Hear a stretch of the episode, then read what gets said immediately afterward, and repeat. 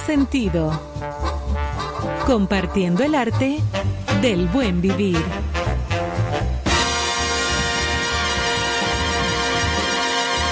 Por estación 97.7.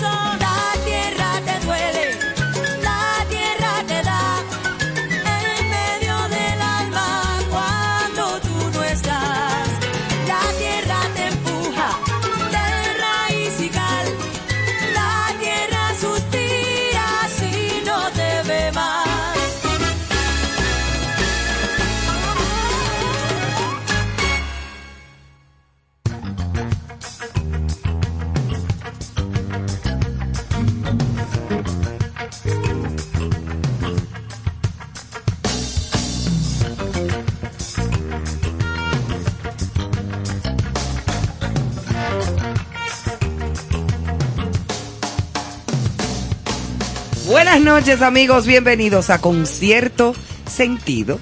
Esta noche jueves 9 de junio, en pleno calorazo. Hace un calor, mira, como cuando tú abres un horno que se está horneando como algo. Y entonces como que te sale como ¡guau! ese calor impresionante. Así es que hidrátense bien, beban muchos líquidos. Mira, la huecoco fría es buenísima para rehidratar el cuerpo. Mucha agua o buenos jugos de limón. Usted se compra unos cuantos buenos limones y entonces usted lo exprime en su casa bien, hace una limonada con hielito. Excelente. Y unas rueditas de un limón así en ruedas, en, en una buena jarra, que sude por fuera la jarra. Entonces usted se pega ¿Sabe que el un vaso de limón. Hola, Carlos. Hola, hola. El colega Néstor Caro, el loco, con una champola. La champola de, amema. De Guanábana. Sí, pero eso amema. Ay, ay, el pero loco de amarrarlo. Con una champola. Una champola. Hace años que yo no tomo champola. es más, hace mucho tiempo que yo no veo la guanábana. Y buena que son las guanábanas.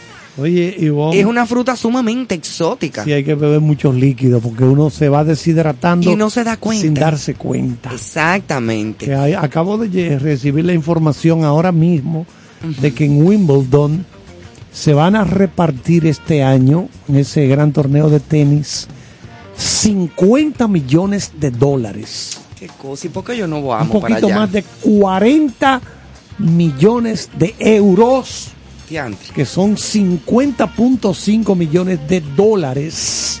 Se van ¿Pero a por repartir. qué? ¿Por qué tanto dinero? Bueno, tú sabes que la gente que va al All, al All England Club, donde se- hemos estado en varias ocasiones por allá, siempre que vamos nos gusta mucho ver eh, las fresas ahogadas en, en una crema blanca. Ay, con crema chantilly. Ay, excelente. Y las fresas también ahogadas en una crema de chocolate. Ay, Eso no tiene mamacita en la historia. déjame cambiar el tema. Sí, cambia el tema porque Sí, ya me está dando un vaído. Sí, no, que queríamos felicitar de parte de todos nosotros en nuestro programa al amigo José Mármol. Escritor, pensador, poeta, que ahora entra a la Academia Dominicana de la Lengua. Wow, qué maravilla, qué honor y qué orgullo. Exacto, él entró con un discurso titulado Pensamiento y Poesía, una relación dialógica interminable. Qué bien. Él es, repito, poeta, pensador, crítico literario, promotor cultural y ensayista dominicano. Él ocupa la vacante dejada desde el fallecimiento de Marcio Veloz Magiolo, otro gran intelectual. Gran dominicano. intelectual, sí señor, un erudito. Entonces, eh, Mármol, nuestro amigo José Mármol, licenciado en filosofía por la Universidad Autónoma, hizo un posgrado en lingüística aplicada en el Instituto Tecnológico de Santo Domingo INTEC y una maestría en filosofía la Universidad Politécnica de Valencia en España. Entonces, no sé si ustedes han tenido la oportunidad de leer lo que él escribe. Él escribe semanalmente en el, en el, el periódico El Día un artículo, artículos muy interesantes siempre. Como promotor cultural que es, por ejemplo, él ha estado siempre defendiendo que no se puede dejar de enseñar en las escuelas esas ramas como la filosofía, la historia, ese tipo de cosas, porque hay una tendencia ahora a querer que sea todo lo tecnológico. Lo tecnológico, lo inmediato, o sea, la inmediatez de todo. y no ponen a los muchachos a pensar. Exactamente. A pensar. Leí hace unas dos o tres semanas atrás su columna que hablaba precisamente de eso, que no podemos permitir que salgan de las de los pensums, de los programas de educación, ese tipo de, de materias. Claro. No, no. No es que no debe de ser como la misma moral y cívica, como muchísimas cosas, que aunque no sea una de las primordiales, de las principales, pero que tiene que seguirse inculcando ese tipo de cosas. Sí, sí, eso O es. sea, eso no, no, no puede dejar de existir. No, no, no. Y no se sabe, señores, dentro de todos los alumnos que tiene, o el alumnado que hay en las escuelas, en los colegios privados, públicos, en todas partes, quién sabe qué potenciales ¿eh? y qué futuros pensadores y qué futuros filósofos o escritores ¿eh? que eh, se están perdiendo por no enseñarle ese tipo de cosas o estimularlo con eso. Quien uno menos cree, quien Ujú. uno menos Quien cree. uno menos se lo puede, te se lo sa- imagina. Pero yo un día te dije que iba para Boca para la playa, un sábado, y me desmonto a echarle gasolina a la ponchera con rueda en que ando. Y cuando me acerco, me dice la persona, usted no es el que está en el programa de Don Freddy de noche, que habla de cosas curiosas. Digo yo, sí, soy yo, el, o sea, quien tú menos cree, la persona que echa la gasolina, fue que me dijo eso. Exacto. Él me yo lo veo siempre y me encanta eso, me gusta. Yo me quedé Y se asombrado. quedan viendo cierto tipo de temas que tú no te imaginas, que a esa persona le apasionan, le gustan. Exacto. Por eso, señores, es que los que trabajamos en estos medios tenemos que tener cuidado, porque tú no sabes quién te está oyendo, Exacto. quién te está viendo, si es en televisión. Y el micrófono es un arma muy poderosa, tanto para hacer el bien, pero también para dañar. Exactamente. O sea, hay que ser, ser lo suficientemente responsable eh, y capaz para no faltar al respeto nunca y para tratar de hacer el bien a través de este instrumento que se llama el micrófono, de estos medios que son la radio, la televisión. ¿Por qué? Por esa misma razón. Así es. Eso es importante. Así que un abrazo para nuestro querido José Mármol. Eh, he tenido la oportunidad de compartir con él en varias ocasiones. Un hombre tan agradable, decentísimo, educado, interesante de conversación.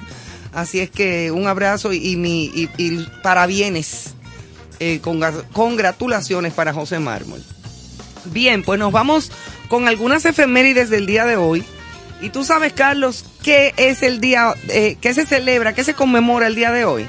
¿Qué es El día del pato Donald. Ah, Jesús. ¿Tú sabes lo que es eso? Bueno, sí, hoy 9 de junio se, conmem- se conmemora el Día del Pato Donald, una curiosa celebración en torno al famoso personaje de Disney. Así que eh, la celebración se origina para rendir tributo a la primera aparición de este personaje en los dibujos animados de Walt Disney, el cual fue creado por Dick Landy, un día como hoy, pero en el 1934, haciendo su primera aparición en el cortometraje The Wise Little Hen, titulado en español como La gallinita sabia. Así es que en este 2022, Donald cumple 88 años de vida, siendo uno de los favoritos del público infantil y adulto, pues a lo largo de varias generaciones ha seguido conquistando, conocido principalmente por sus característicos malos humores, Yo porque creo es un pato rabioso, es rabioso. Sí, yo creo que esta noche voy a dormir disfrazado del pato Donald. Mándame una foto para subirla a las redes. Creo que sí. Ay, mamacita, Bueno. yo veo eso y me da una cosa mala. A nivel local, vamos a recordar que en esta fecha, 9 de junio del año 1844, los trinitarios, ante la inminente anexión de la República a Francia por la Junta Gubernativa, deciden dar un golpe de Estado con el apoyo de la guarnición de la capital. Ellos derrocaron a Tomás Bobadilla.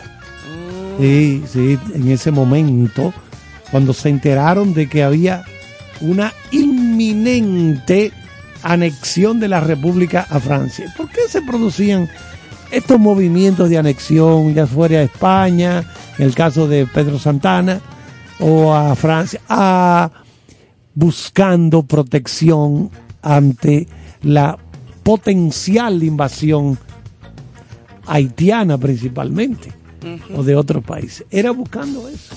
Claro, Básicamente, eso era eso era lo que buscaban con las anexiones. También recordar que en esta fecha, 9 de junio de 1868, el presidente Buenaventura Báez propone a Estados Unidos la venta de la bahía de Samaná. Oye, Pidió un cañón de los grandes, por la bahía. un millón de las papeletas O sea, un millón de dólares. verdosas. Por la bahía de Samaná. Eso no tiene precio en la vida, Ah, señores. bueno, así es la cosa. Pero cuánta frescura, cuánta locura. ¿Qué más tenemos por acá? Bueno, tenemos que hoy es el Día Internacional de los Archivos, ¿Cómo?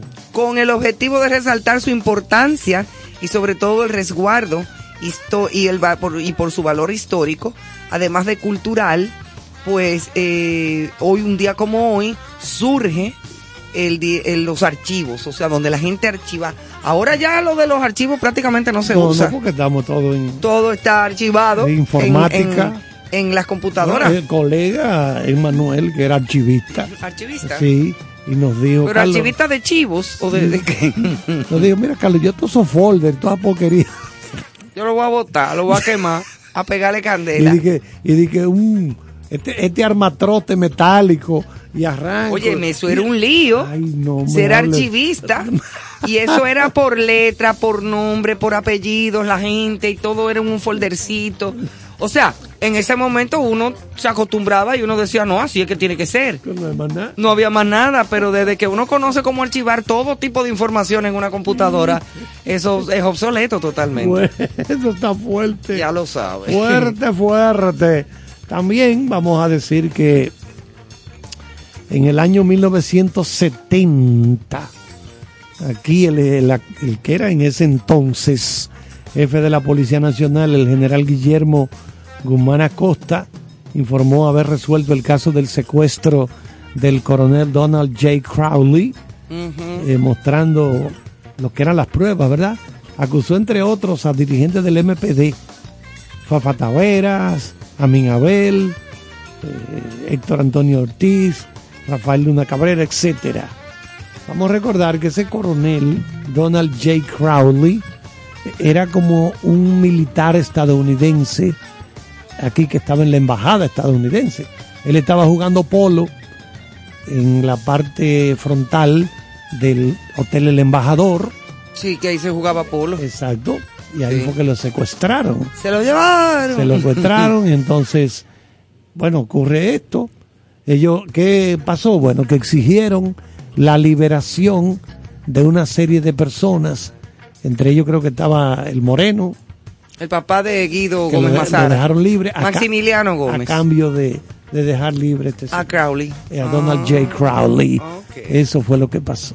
Bueno, ya un día como hoy también, eh, pero en 2019, no hace mucho, en un confuso incidente, el ex Grandes Ligas David Ortiz, el Big Papi, Sí. es baleado por un desconocido mientras compartía con un grupo de amigos en un centro de entretenimiento de Santo Domingo Este. Yo lo recuerdo como ahora, bueno, eso fue hace apenas dos años, tres años, en el 19.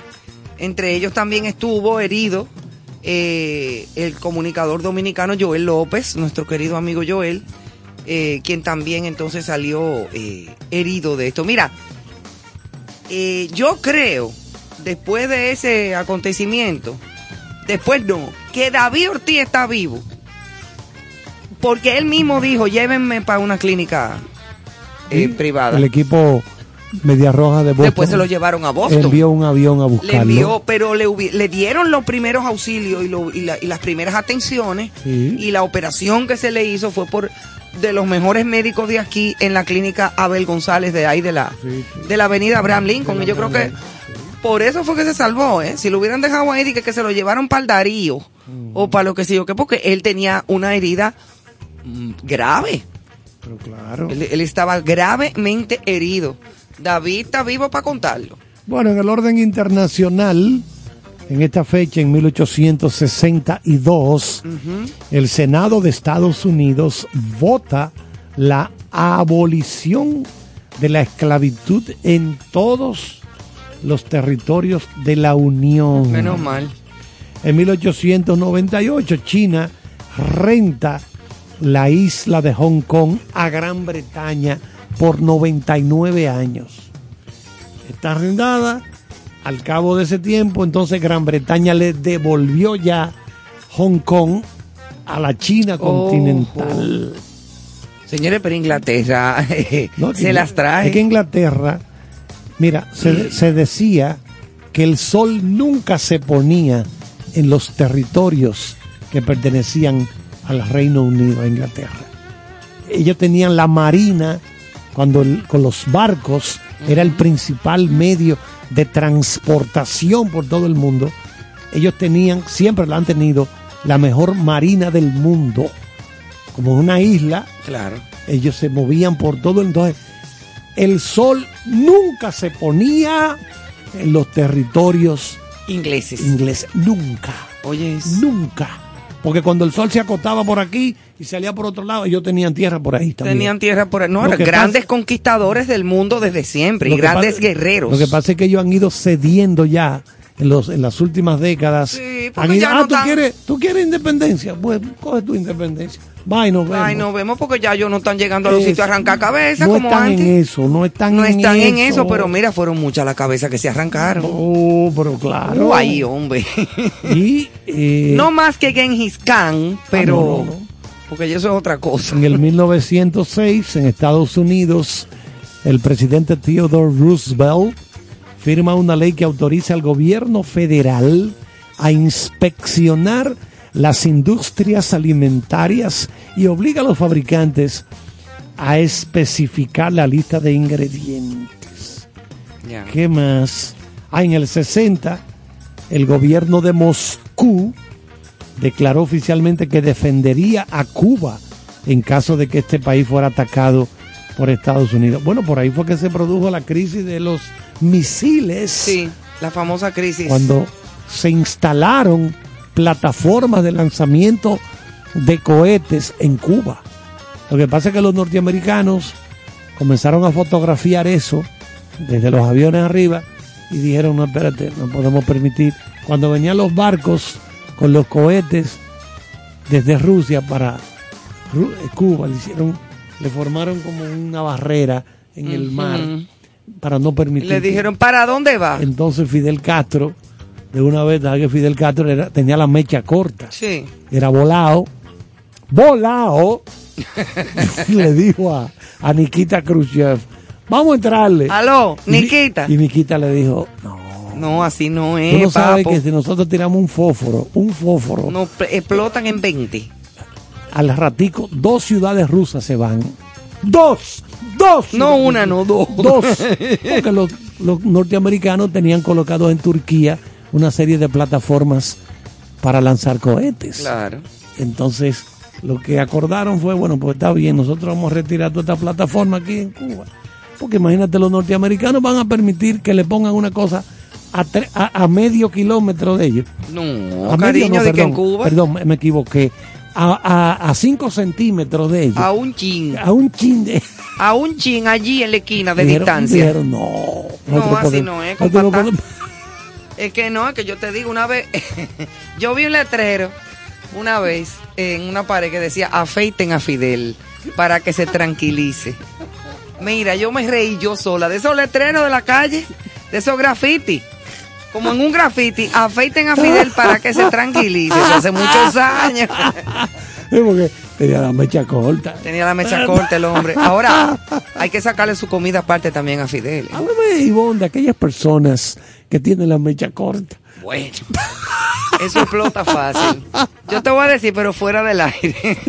Mira, háblame del juego de anoche de Boston Oh, Celtics bueno.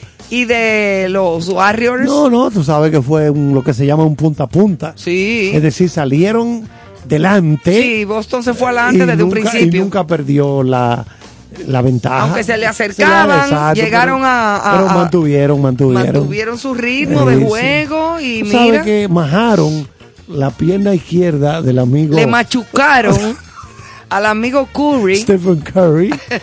pero que tú sabes que esa misma pierna, en marzo, él estuvo fuera de acción, creo que un mes y pico, afectado de esa misma pierna.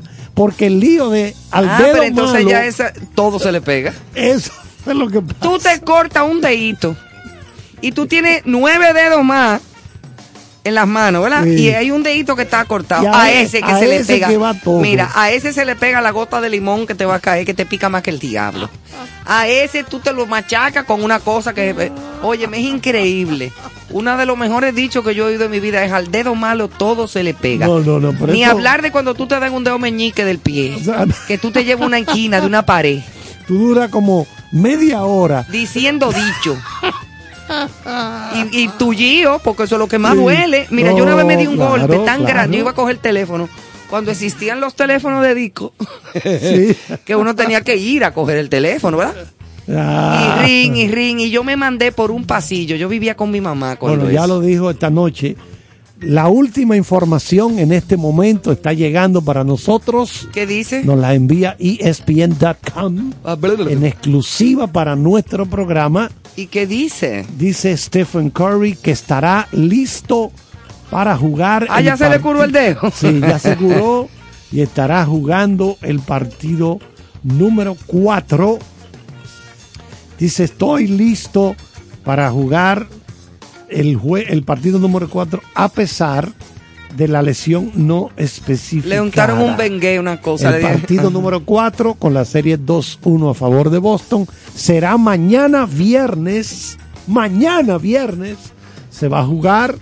Entonces, el estatus Mm. de Curry estaba en el aire después que sufrió una lesión ya terminando. Faltaban cuatro minutos y pico del último Del cuarto último cuarto. cuando el forward, el delantero de Boston Celtics, el dominicano Al Horford, le cayó arriba y lo aployó.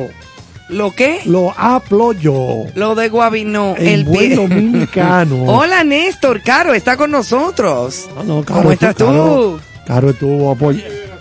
Caro estuvo apoyando al equipo de Boston siempre. Oh, pero él estaba allá. Oh, Yo sí, lo vi sí. con Amelia. Usted habló de unos pronósticos que nada más usted. No, no, no, Claro. lo que pasa es que No, no te vengas a estar justificando no, ahora. no, no, la, la, la veteranía en series finales de esta gente Sí, es verdad. apabullante. Pero mira el susto que está dando Boston. Sí, sí, eso es verdad. Y yo prendí reconocer. velones en casa. Yo también. Bueno, Compré uno de siete lo que oigan lo que dijo. Acaba de decir, se nos envió en exclusiva para nuestro programa hace un ratito declaraciones de Stephen Curry. Acabo de dormir 10 horas y media. Seguidas. Pero le dieron como un Valium, una cosa. No, él duerme Exacto. así. Dice que Pero también... después de, esa- de, de ese juidero, de esa cancha. Pero imagínate tú, ellos se, ellos se acuestan, por ejemplo, a las 12 de la noche, a las 11 y media, a las 12, Después que se bañan. y se levantan a qué hora. a la hora que le da la gana. Imagínate tú. a Tienen las- que a descansar. ¿eh? Entonces también parece que él introdujo la pierna en el día de hoy, en la mañana, en una cubeta llena de hielo. Hielo, sí. Llena de hielo. Desde que hay una lesión, es hielo inmediatamente. Y eso es para él explicar en su conferencia de prensa de esta tarde, del, explicando lo que es el tratamiento que ha estado haciendo, que ha estado siguiendo en las últimas 12 horas. Mira, eso guarda similitud con lo que pasa cuando tú vas a beber, que hay que pedir hielo. ahí. Hielo una cubeta. pero claro que sí. Oh, pero acá, ¿qué pasa? Mira, tú sabes una cosa que yo no soporto de Curry. Oye, La maticadera de, de Ah, la, sí, de- de- del, protector. de- que te- pero mouse. ¿por qué? Que tiene que estar que eso tan feo. No, eso se ve muy asqueroso. Eso es para ponértelo adentro en la boca, Ajá. para que si te dan un golpe, Sí, no se te vayan a ir. Sí, lo- lo- exacto. Los peloteros. Los peloteros de adelante. sí. Entonces, caramba. un codazo. un codazo, por eso es que se ponen esos protectores. Bueno, él comparó. Y él lo matica. Él, él comparó, Stephen Curry, comparó esta tarde la lesión que sufrió en el juego número 3 a una versión menos severa del estirón en Severa el pie. Rivera. Ah, no, ese es. Severo. Sí, que trabaja en el Diario Libre, nuestro amigo Severo. Oh, mi querido amigo Severo. Él sufrió un problema en el pie eh, en el partido contra los Celtics, pero en el mes de marzo. Estamos hablando de hace ya un mes y pico, ¿verdad? No más. Marzo, Eh, marzo, abril, ay, mayo, sí. dos meses, Sí, dos cu- meses. Cuando ajá. se enfrentó, parece que Marcus Smart, que es el que tiene los cabellos pintados como de verde. de verdoso. Ese, también Smart. estaba como medio tullido en estos Sí, días. exactamente. Que le dieron un ese, ese tiene una ventaja. Él y Draymond Green son de goma. Ellos están preparados, a ellos les llaman maceteros, porque lo de ellos es dar maceta. Esos tipos Que se caen y eh, como, no le como- importa. es como una salen, poligoma. Ellos, Ellos, no, ellos no le importa, eso porque su trabajo es dar maceta. dar más Es decir, ellos están en- ahí en la banca y le dicen, mira, Carlos está metiendo muchos puntos esta noche. Véale la vida imposible. Vete preparando para que me lo trabaje bien trabajado. Trabajado. Entonces, entonces eso es lo que esos tipos hacen. Esos no creen el, que, que estoy malo. Ahora, Que no- mira, déjame decirte que a mí me sale ese tipo con los moños verdes de noche. Eh, y a mí me puede dar una cusirimba. Ah. Porque ese señor es medio extraño. Ajá. Sí. Eh, ¿Cómo Tú que que tienes que evitar andar de noche. Marcus Smart. Porque es de noche y te Marcus- sale de día. De día también. Bueno, pues ya Es lo saben, mañana será, creo que un poco más temprano, 8.30. Mañana el partido en Boston, en el TD Garden, que es la casa de Celtics. Entonces, eh, bueno. Mañana en a- Boston también. Sí, claro, porque son dos, dos. Ok, o sea que luego de mañana entonces sí es uno y uno. Viajan a San A- Francisco. a San Francisco de California. Exactamente. Ok, En bueno, pues adición- mañana alita picante, Bueno, entonces, cervecita, en, hamburguito. en adición a que Stephen Curry esté saludable, los Warriors van a necesitar una mejor presentación del forward del delantero Draymond Green, que dijo que su actuación en este juego, él dijo, no, no, Ese Tú- fast, tú- tú ves suave. fast forward. Sí, el nombre es fast. Exacto. El apellido es Forward. forward. Tu- tuve, flojo, el mismo, el mismo. Ahí lo sacaron por faltas. Acumuló las faltas personales que automáticamente te sacan del juego. Ah, ok. Sí. ¿Cuántas faltas se Seis, permiten? Él fue acumulando seis faltas. Seis. O Él sea, si te terminó cantan nada- la sexta falta, te dicen out. Él terminó solamente con dos puntos, tres asistencias, cuatro rebotes en 35 minutos de juego. Muy bien. Dios mío. Tir- tir- tiró una mala palabra. Digo, Ah, porque se regó el no, no, hombre. hubo una ira por parte de los fanáticos de Boston que lo acariciaron con la famosa palabra aquella con F en inglés. Ajá. Fulano, FU. Ajá. Secu. Exacto. Claro, usted que ha estado atento a esta serie final, ¿qué usted espera? Oh, que ganen los Boston Celtics, eso es. Ay, pero tú Eh, lo eh, dices con un entusiasmo, hijo. No, pero es una línea, es una línea. No, porque oye, tienen en, que ganar. en todo lo que se mete el dominicano, triunfa. Algo pasa. Claro, algo pasa, es verdad, es mejor, es mejor analizarlo así. Ah, sí, analízalo pero así pasa mejor, pero algo. pasa. Claro, entonces yo creo que el espíritu de este muchacho Horford, Sí, De sí. Holford. exacto, Holford. eh, tiene una bonita familia, eh, Ay, tiene- Amelia estaba- tiene buenas intenciones. Yo creo que está embarazada de nuevo. Ajá. Bueno, sí, pues- Porque anda con mucha cosa ancha y tapándose con la cartera. Ella quiere siete hijos. Parece Ah, como que. Y andaba con los niños y, el, y los, los varoncitos. Tenían su teacher de Boston y atrás decían Horford. Bueno, Dios a- le diseña la vida a todo el que puede. Ah, no, porque ella mañana, podría perdón. tener media docena, una docena, lo que. Y no pasa nada, tienen todo el dinero del mundo. Voy a corregir, voy a corregir. El juego no es a las 8.30. ¿A qué Es hora? a las 9 Nueve de la noche. mañana. Igual que ayer. Exacto. Entonces se descansará sábado, domingo y el lunes. ¿Y no hay juego el domingo? No, no. Anda. Se descansa sábado, domingo y el lunes 13. Entonces en San Francisco. Vemos en San Francisco a otro partido a las 9 de la noche, hora dominicana. En caso, entonces, eh, se jugaría. Habría que ver porque entonces San Francisco, Boston es la misma hora de aquí. Sí. Porque Easter Time. 9 es nosotros. Eso Ah, de nosotros. 6 de la tarde. Allá es seis hora de San o Francisco. cinco, porque son cuatro horas No, no, menos, yo tres creo. Ahora. Tres ahora. Cuatro es en el invierno. Ah, bueno, verdad. Entonces Exacto. se descansará, repito, sábado y domingo. Habrá juego el lunes, se descansará martes, miércoles y el jueves vuelven a Boston a las 9 de la noche. Ahora, uno mira, viajecito, via- eh, eso es de, y extremo a extremo de los Estados Unidos. Exactamente. Cada vez que van y vienen. Eso es, sí, sí, señor. Porque es de, de la misma costa de, de, de, de la parte la este, este, a la misma costa de la, del otro lado. Exactamente. Wow. Así Pero es. ellos no viajan tampoco en burro ni en mula. No, ellos tienen un charter, un vuelo Y charter. se van con todo su power es- ahí haciendo del cuentos. y. Eh, recuerdo que en algunas temporadas hemos visto casos de que ese avión tiene desperfectos, Ay. problemas técnicos, tienen que devolverse de inmediato. Pero No ese avión es del equipo. Digo, no, no estoy hablando de Boston, de diferentes Ah, equipos. bueno. sí, pero no, el que de- el de tener, Boston tienen no que tiene. tener No, varios no. aviones. Exacto, porque es un Se dañó charter. uno, cógelo. Es un charter. Exacto, son un charter. Son o sea, y ahí caben son- toditos a lo largo. Y largo que son. son. largos. sí. Son No muchachos tienen que grandes. ser asiento especial. Oye esto, Ivonne y Néstor, Cuéntame. oigan esto. Está volando el avión de los Bravos de Atlanta. Sé que ustedes conocen algo de la historia de esta anécdota. Y Ricardo Carti era miembro del equipo de los Bravos. Hay un jugador, eh, Miguel de la Hoz, Miguelito de la Hoz, cubano, que está con los Bravos y están ahí. Y él tiene, él logró conseguir, andaba en un maletín con varios frascos de un ron cubano que le encontró en un sitio, ahí en un colmadón, que yo no sé. Y dice, ay, mira ese ron, déjame verlo. Ah, pero esto es de verdad. Oye, para él, imagínate tú, un ron cubano. Sí. Entonces, imagínate tú, Hank Aaron, que era la estrella Sí. del, del equipo de, de los Bravos, dice, dame un trago de eso. Y él le dice, no, no, no me toques ese ron, yo lo pago. Yo, eso, disparate, yo, yo te doy el dinero. No, es que esto no es cuestión de dinero, esto tiene un valor sentimental para mí. Yo tenía mil años que no, no me topaba con estos frascos de este tílico, Ah. que quiero untármelo. Tú tienes que Yo mudarse. te lo compro. Tiene que mudarse aquí. No, no, esta pa, ¿qué es lo que tú me estás? que- Sí, porque hay gente por que se pone de, de, de, no me de- toques, no, no me de toques. necia y de, y de dame, impertinente. dame el maletín, ah, y, y abre el frasco. Y empieza a tirar. Y ve, Miguelito de la O, el pobre.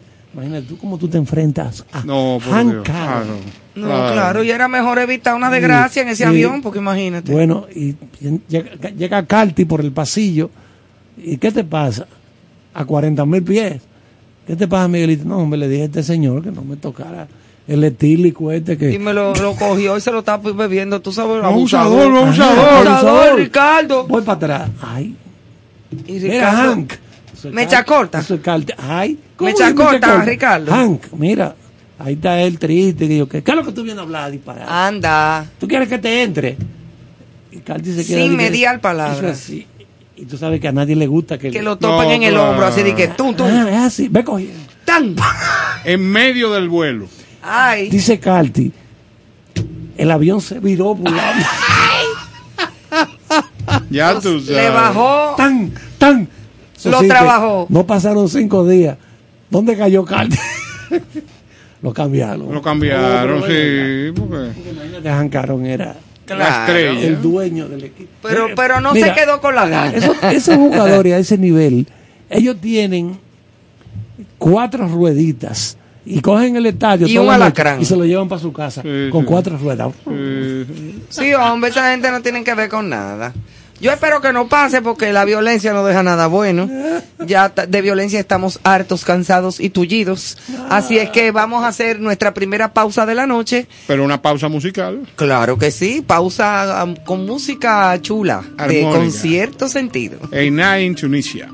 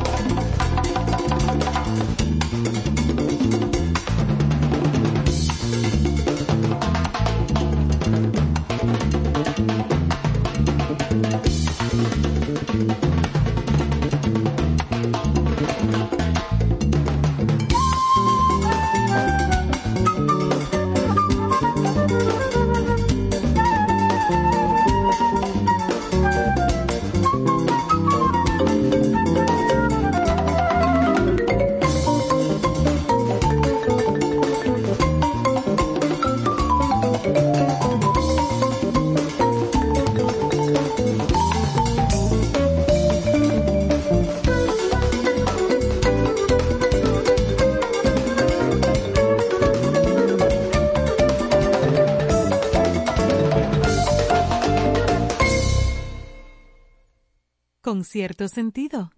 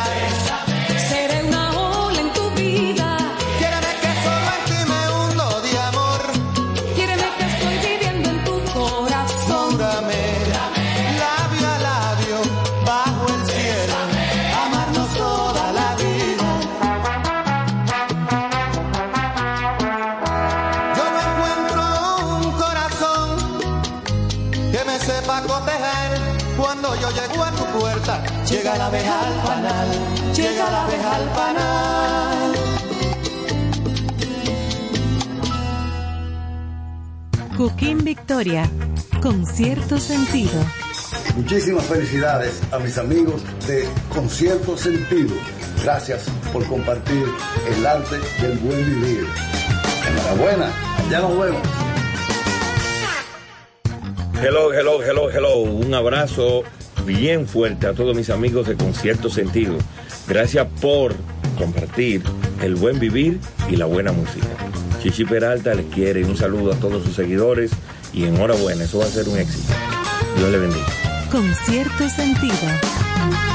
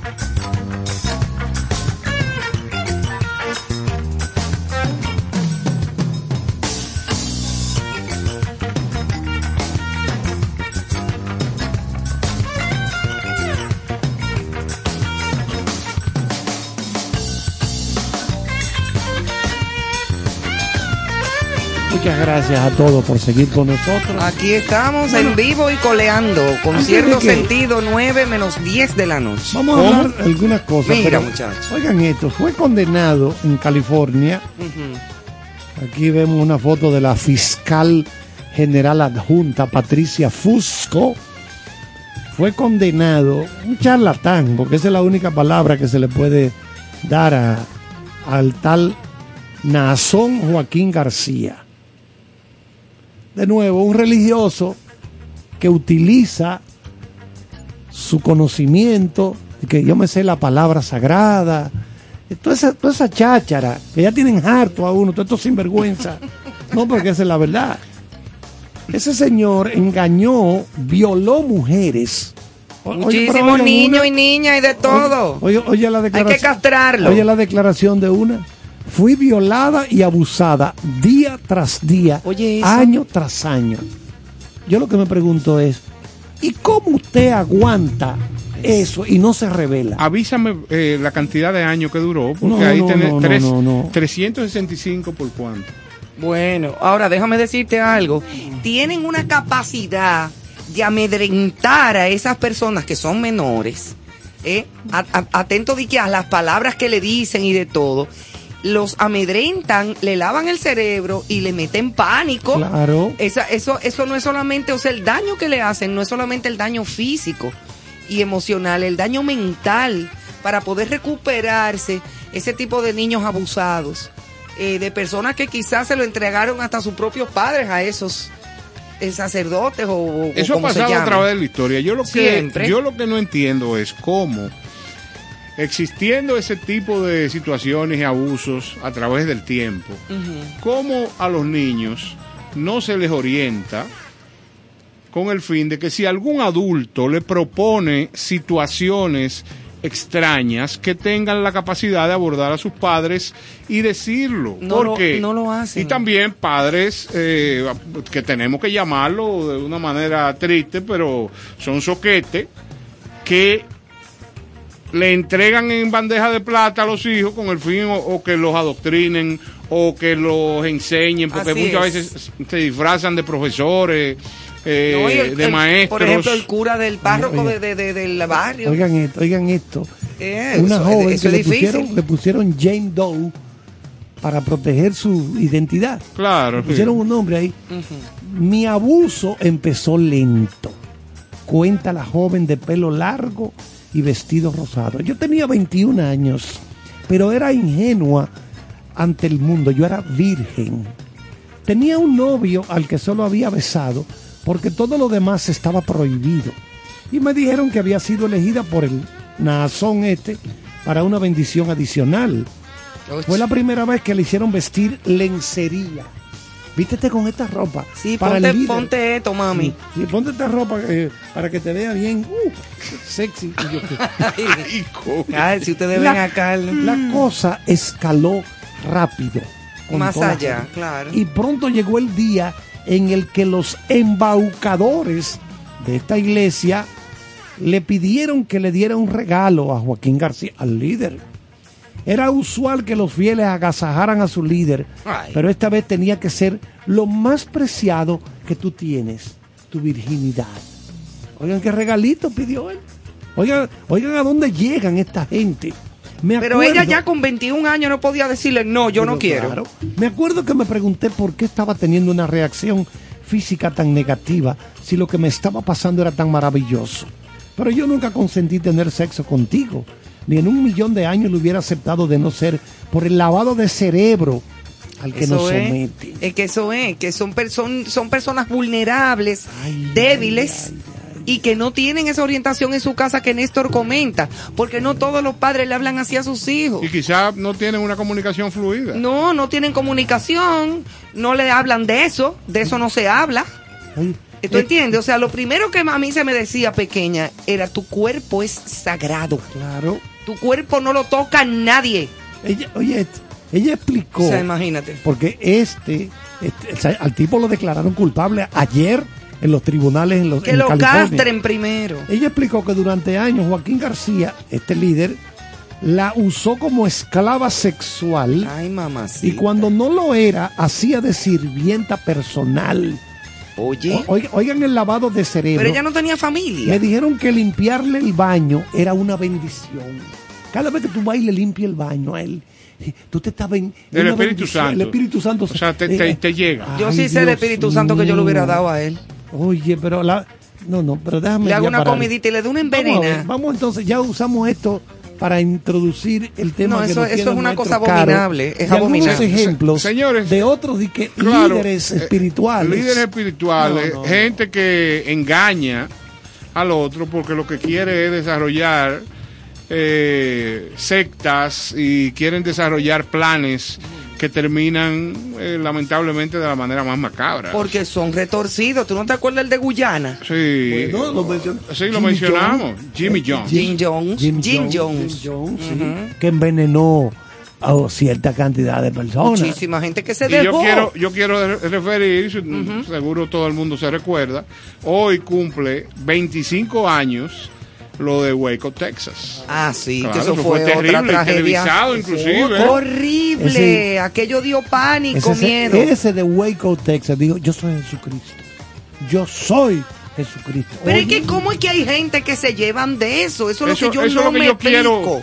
quiero. O sea, yo, yo estoy puntualizando esto es por el hecho de que la gente despierte, porque a donde viene la congregación con este tipo de individuos es las debilidades que Sí. tiene el ser. Mira, tú, tú sabes que, y lo voy a decir públicamente, vamos a ver si, yo, me- yo me voy a encargar, a ver si para la semana próxima o, o pronto tenemos aquí en el programa algún psicólogo, alguna persona, un, algún orientador o un psiquiatra Sí. que nos pueda acompañar y hablar de este tema. O sea, ¿cómo, cómo se logra convencer a tanta gente junta de, de, que, de que hasta se quiten su propia vida? Es así. Mira, te propongo algo, se me ocurre. Yo te nosotros- propongo. No, no tanto Ah, así, ok. no. Eh, vamos a hacer de manera semanal, con el acuerdo de algún psiquiatra, y retomar el psiquiatra en su hogar. Ajá. En memoria a tu papá, claro que sí, eso puede ser. Que Podría ser. Semanalmente que venga un psiquiatra aquí a Que yo sé que tocar. a, a mí nadie me va a demandar porque yo diga que... No, porque es mitad tuya. Claro. ese No, nombre. pero va- vamos, vamos a hablarlo después. Sí, eso es después. a pero- definirlo para, claro. para invitar a la persona. yo Mira, te voy a hablar eh, de Jim Jones. Ok, ve, eh, ve buscando. Pues hablen ustedes. En los campos de Texas, 25 años después, un rancho mantiene su atmósfera sombría sin que se haya podido esclarecer cómo pudo ocurrir una de las tragedias más tristes de los Estados Unidos, la masacre de la secta de los Dividianos, porque le ponen nombre, son mercadólogos, ¿eh? No, claro. En Claro. Hueco. El Manipuladores. 19 de abril de 1993 entra eh, explotaciones ganaderas, el rancho Monte Carmelo, en el centro del inmenso estado de Texas, ardía provocando muerte de 76 miembros de la secta, 19 hombres, 34 mujeres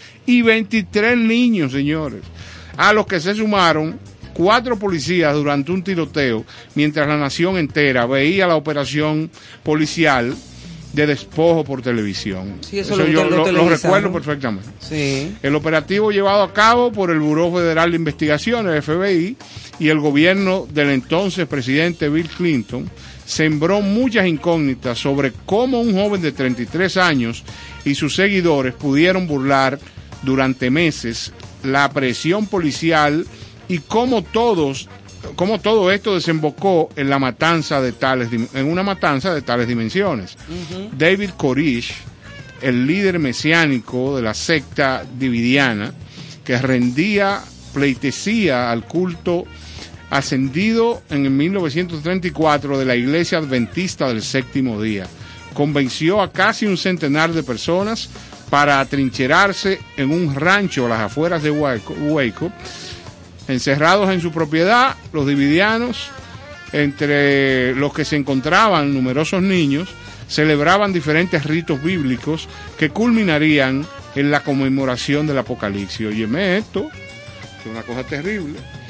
Tras 51 días de asedio en los que hubo enfrentamientos puntuales con armas de fuego y se consiguió la liberación de algunos niños, los agentes del FBI, el Departamento de Alcohol, eh, Tabaco, Armas de Fuego y Explosivos, ATF, ATF, decidieron asaltar el rancho. Señores, yo recuerdo esto perfectamente. Esto fue un algo, esto fue algo terrible que pasó. Y así como esto, me imagino que eh, lo que va a referir Carlos ahora, que es el, el- la situación esta del Jimmy. Jim Jones De Jim Jones, el de, Ua- de el de Guyana. en Georgetown. Y también yo tengo aquí algunas notas de aquel bandido que engañó por años tanto a la nación norteamericana como a todo el mundo. Sí. El famoso Jimmy Swagger, Ah, claro. Otro charlatán, sí. o un charlatanazo. De Bueno, pues este Jim, Son mentes brillantes. este Jim Jones Brillante.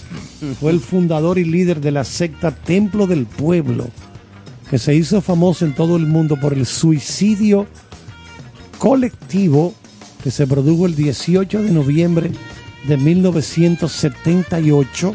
Un total de 917 miembros de su secta. Oigan qué barbaridad. 900. Todos envenenados con cianuro. cianuro, lo, lo disolvieron en, con, con Kool-Aid, con esa bebida Sí, de, sí, de- sí. Un juguito. Juguito el como un té frío y, y- y niños, mujeres, o sea, eso fue horrible. Yo vi un él- documental sobre eso, con el caso, pietaje. el caso de él, su cuerpo fue encontrado con una herida de escopeta en la cabeza. Entre los 912 fallecidos hallados en Jonestown. ¿Y por qué él no se tomó también el cosito? Él se mató con una escopeta. Ah, que- Sí, entonces, más agresivo.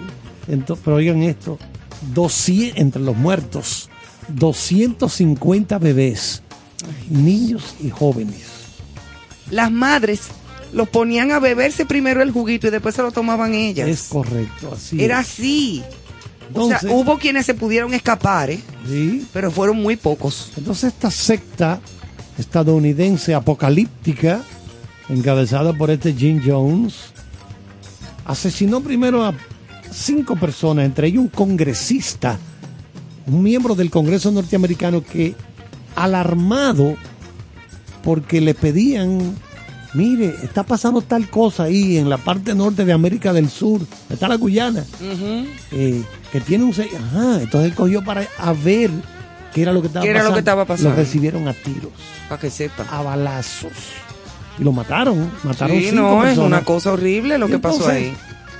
Eh, en total, 918 personas suicidadas. Sí, eso, so- eso se llama histeria Y colectiva. ahora- Lavadera de cerebro en grande. Col- Oye, y colectiva. quiero eh, referir esto. Siguen pasando en Estados Unidos situaciones eh, que dan de qué hablar. Imagínate que esa sociedad pasen ese tipo de cosas y como quiera, eh, teniendo eh, mayor apertura y asistencia de psicólogos y psiquiatras, me refiero a la población, es una cosa que aquí debe de desarrollarse. O sea, en las escuelas, cada plantel debería de tener una orientación de psicólogos especializados para que los niños tengan la posibilidad y los jóvenes de plantear situaciones y de contar qué cosas pueden tener dentro que provoquen eh, situaciones como estas. Entonces, por ahí es que creo que se debe ¿Sabes de lo que le dicen aquí? Ajá. Que vaya donde el cura y se confiese. La- Y le dañan mal la cabeza. Es terrible. O que vayan a donde su pastor, a la iglesia. Sí, pero no podemos generalizar. No, ah, pero eso es hay lo mu- general. Hay muchos ah, sincera sí, y pero, buena. pero, pero eso es lo general. Dentro, no, yo sé, pero dentro de la iglesia, porque mira, a- Ah, a no, mí me parece, y, y lo conozco, gente buena, hay lo conozco Gente- de lejos, Gente con vocación. pero ¿no? este eh, señor eh, Víctor Masalle me parece que es un buen, Sí. Un el buen mismo- cristiano. No, no, el no, y hay muchos buenos en todas El- el partes y hasta sin ser cura el también. padre que murió recientemente, Luis Rosario. Claro, sí, sí. Ahí en Don poco. ocupado de, de la parte muy bueno, muy bueno. de educación. Y de Sí, la sí. parte social. Exacto. Sí. Bueno, pues un 21 de febrero de 1988, que fue 10 años después de lo que pasó con, con la masacre esta de, de Guyana, los estadounidenses, ávidos de morbo, se sentaban atónitos ante las pantallas de televisión y asistían al desmoronamiento de una de las mayores figuras mediáticas de la nación. Un hombre que había construido un imperio económico e ideológico en torno a Dios. En vivo y directo y sollozando ante sus seguidores. ¡Ay, Dios mío! ¡Ay, no, ay, no! Ay, Él decía. ay. no, él no decía así. Pero la mayor figura religiosa del país y el principal guardián de la moral cristiana de los EEUU había tenido que enfrentarse a un sonoro escándalo sexual. Ahora respondía reconociendo sus culpas ante las cámaras de televisión. Las impactantes imágenes fueron de- dejaron estupefactos, como diría Charles, a los televidentes y dieron la vuelta al mundo. También en España pudimos contemplar el indescriptible momento abriendo los noticiarios. Aquello fue una cosa, yo me acuerdo del escándalo de Jimmy Swagger. Claro. Eso fue aposteónico, como decía una muchacha amiga mía. La superestrella evangélica, o sea, porque era de la de la iglesia protestante, que en Estados Unidos la mayoría son protestantes, pero es la misma cosa. Eh, la superestrella evangélica que reinaba en lo más álgido de la edad de oro de los telepredicadores, se confesaba en directo ante la nación diciendo, he pecado contra ti, Señor. Eso fue porque lo descubrieron.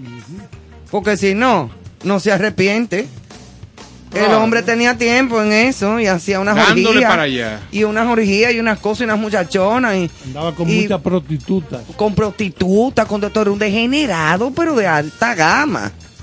Y eso era bailando el culiquitaca. O sea, una cosa horrorosa. No existía el culiquitaca cuando eso. Sus pocos, sus poco convincentes lágrimas no sirvieron para salvaguardar su emporio mediático. Se había dejado seducir por los placeres de la carne y pidió perdón, pero no fue perdonado. no podía esperarse un dictamen demasiado benévolo, benévolo. Benévolo. Di que benévolo. Sí, tú estás. Benévolo, no, eso porque yo me confundo. No, los lentes que te fallan a veces. Benévolo, ajá, para un hombre que llevaba años juzgando la moral de los demás. Porque ese era el que señalaba con todos los dedos a todo el mundo que tú eres un pecador, confiésate, arrepiéntete de tu pecado, por eso yo no creo en eso. Con extrema dureza desde un púlpito que supuestamente era una impoluta santurronería. Ahora que confesaba haber sucumbido a la lujuria de la manera más barata y premeditada, ¿Y cuál es la más cara? no sé, pero parece que era como con cuerito barato. Eh, sus millones de seguidores le dieron la espalda y su reinado terminó abruptamente. Aunque hoy en día siguen apareciendo evangelistas televisivos en los Estados Unidos y todavía existe una figura que atesore, todavía no existe y ya no existe una figura que atesore la notoriedad e influencia de aquel Jimmy Swaggart, ese bandido.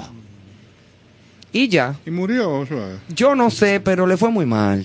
No, y la cantidad de personajes como ese ¿Qué hay? que han dicho que el mundo se va a acabar tal año, tal Y fecha. hay gente que se ha muerto, se ha ¿Cuánta matado. charlata- ¿Cuánto disparate? Disparate, señores? que el Apocalipsis, que entonces Nostradamus, que la Biblia, que aquello. Óyeme, es una cosa impresionante como la gente se deja Señora. avasallar. La ignorancia es Sí, pero hay gente la que no es base tan- del fracaso. Hay gente que no es tan ignorante y No, se me re- fanatizan. No, no, porque eh, espérate, o sea, lo que, al, al ignorante que yo me refiero es aquel que no cultiva las formas para decirle a un carajo como ese, oye, quítateme del frente, que yo no estoy interesado en oír lo que tú estás diciendo, porque tú estás hablando de un absurdo. Entonces, los problemas eh, internos que tiene cada individuo en su ser, en las debilidades, una serie de cosas permiten que se fanaticen. Lo que Claro usted que diga, sí. comandante. ¿qué es Ahora, hubo una época en los Estados Unidos que el que se atreviera a decirle a ese señor, quítate media adelante, Ah, no, no, no. Estaba cometiendo No, un pecado capital. Recuérdate que son clústeres, es una secta. O sea, esa gente tienen el dominio de ellos, pero ya convencieron miles de gente que lo defienden. Claro, no, Y que, dan la vida. contra, te, te vuelan arriba. Que dan la vida, que tú eres un ateo, que tú eres un quejillo que, un lo otro, te dicen de todo. O sea, e- eso es terrible, Pero señores. Mira, yo creo mucho en la fe. Todo el mundo puede tener fe y puede ser seguidor si, si, si, si su espíritu y su mentalidad y sus necesidades son para buscar refugio en una religión X, siempre que sea para bien, siempre que sea reconfortante para su corazón, para su vida y para hacer el bien, pues chévere. ¿Tú entiendes? Pero el llegar a fanatizarse es como una adicción y eso no es bueno. No, lo absoluto. No es bueno. Un mensaje al pueblo dominicano de que donde se Ah. donde se practique el fanatismo, que trate de salir antes de que su vida llegue a un colapso terrible. Sí, pues, y, de, y de seguir a figuras así como tan mer- mercado, eh, eh, mer- manipuladores. y que- exactamente, y que sean mercadeados de esa manera tan absurda. Bueno, señores, vamos a seguir con un poquito de música. Vámonos con música entonces. Y este es un homenaje a Rubén Blades Wow. con un tema que se llama Aguacero. Dale.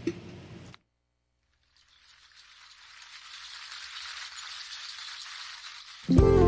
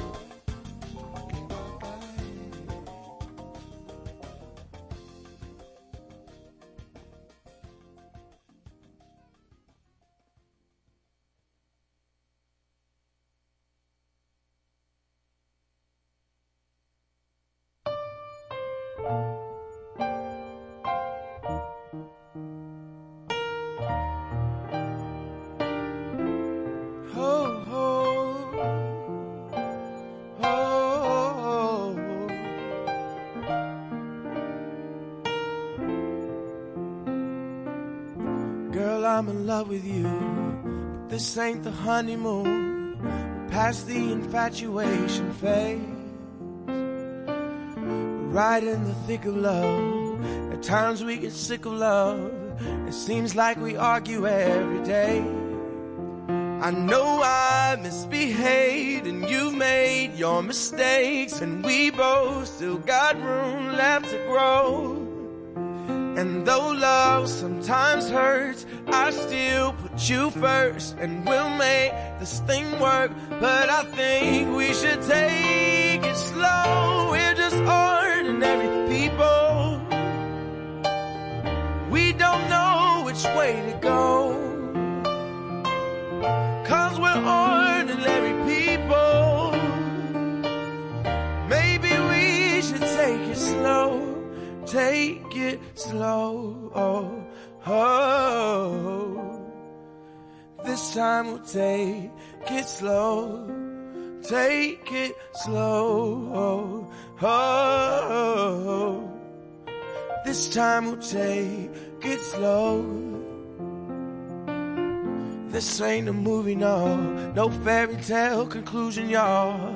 It gets more confusing every day. Uh, sometimes it's heaven sent, then we head back to hell again. We kiss, then we make up on the way. I hang up, you call, we rise and we fall, and we feel like just walking away.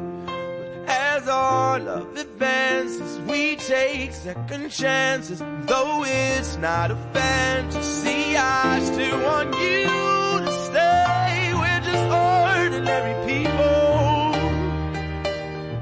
We don't know which way to go. Cause we're ordinary people. Maybe we should take it slow. Take it slow. Oh, this time we'll take it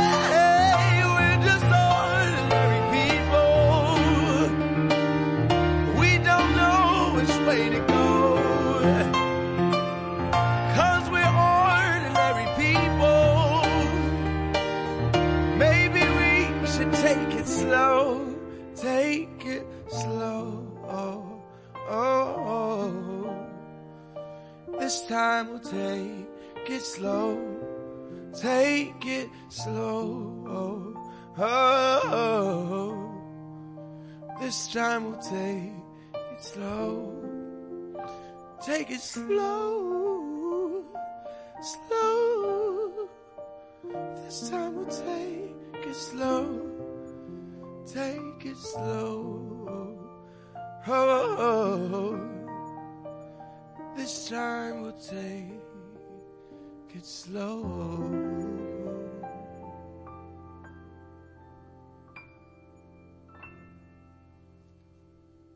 Con cierto sentido.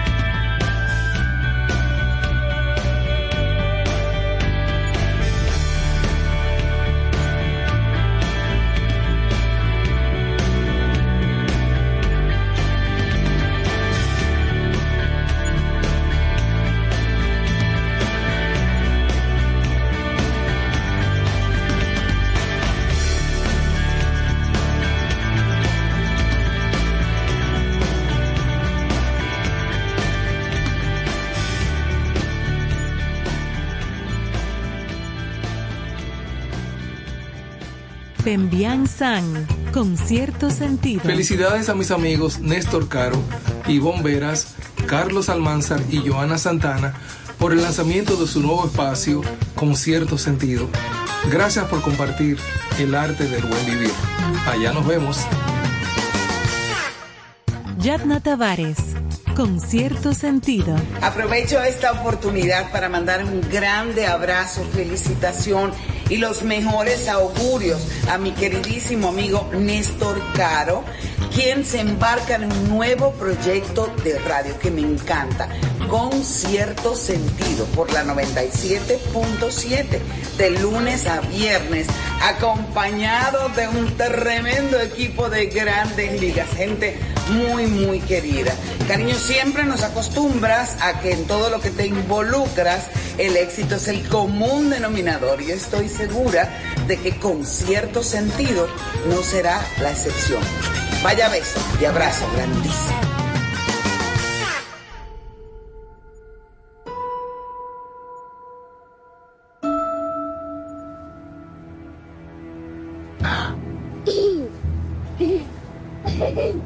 Can you please stop bothering my kid? Sorry. Arthur, I have some bad news for you.